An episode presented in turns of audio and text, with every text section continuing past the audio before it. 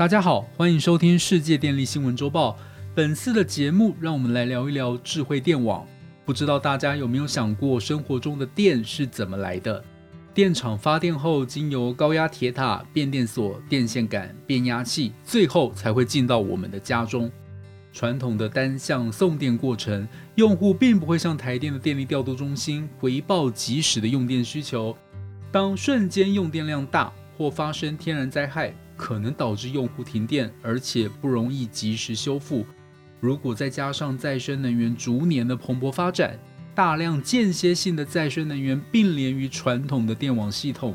彼此间资讯的不流通，可能导致电压急剧上升，并且超过区域运转电压的极限。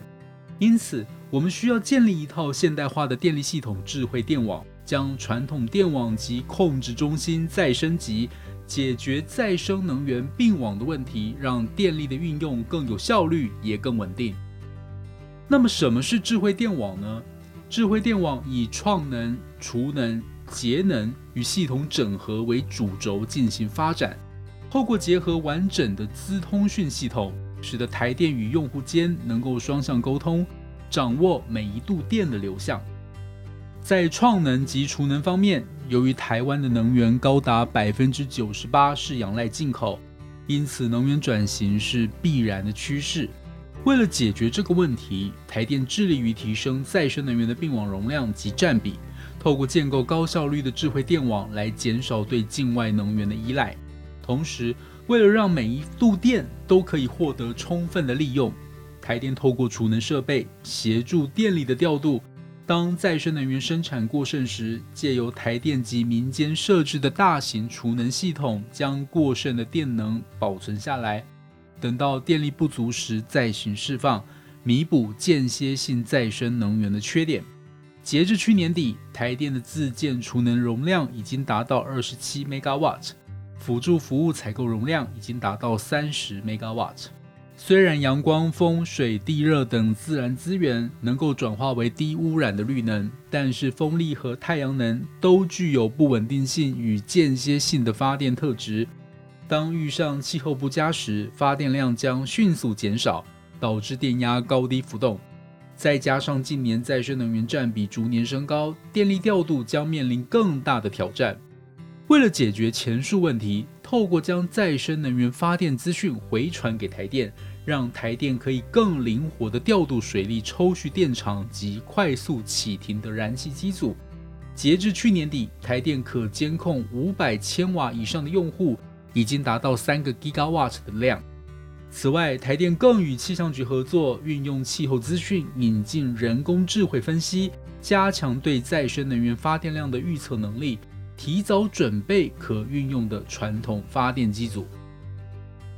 除了供电的智慧化，还要着手于用户节能的推广。截至去年底，智慧电表 AMI 的安装已经达到一百五十万户。透过智慧电表 AMI 记录每个时间的用电量，自动将资讯回传给系统。除了省去抄电表的麻烦外，更可以让用户透过台电的网站及 APP。随时了解每日用电情形及电费，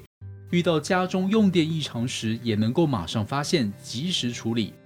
此外，透过整个区域的用电大数据，推估每个时段的用电需求，进行各类电价试算，让用户可以提前知道时间电价，尖峰时段减少用电，将用电行为改至离峰时段，达到自主节电的效果。系统整合对于传统电网而言，用电资讯收集、配电线路监测系统、传统能源与再生能源管理，都是各自独立的系统，多重的界面与规格，在资料交换及系统维护上需付出较多的人力与成本。为了整合所有的系统，透过台电的先进配电管理系统 ADMS，从用电、再生能源发电、配电全面整合。打造电力物联网，透过传统能源与再生能源的管理，调整区域电网的供需平衡，提升电网的稳定性，创造智慧配电的未来生活。为了实现台湾二零二五年再生能源百分之二十、天然气百分之五十、燃煤百分之三十的发电占比目标，智慧电网的发展是影响成功的关键因素。过去传统电网以系统平均停电时间指数和系统平均停电次数指数作为电力可靠度的主要指标，但是对于智慧电网而言，这些指标已经无法完全作为电力系统的优劣评估标准。因此，新加坡电力 SP 集团在2018年发布了智慧电网发展指标。并且每年评比各电力公司的智慧电网发展状况，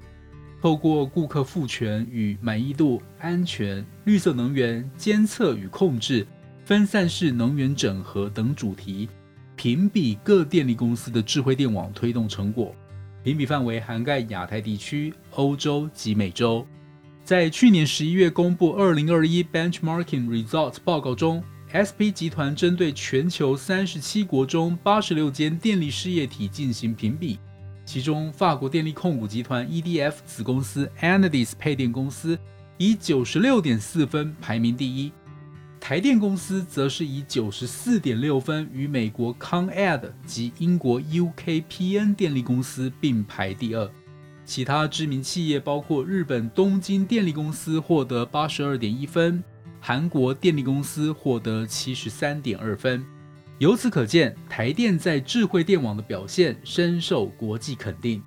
电网在升级，生活更智慧。谢谢大家的收听，如果喜欢我们的频道，欢迎与好朋友分享哦。我们下周再会。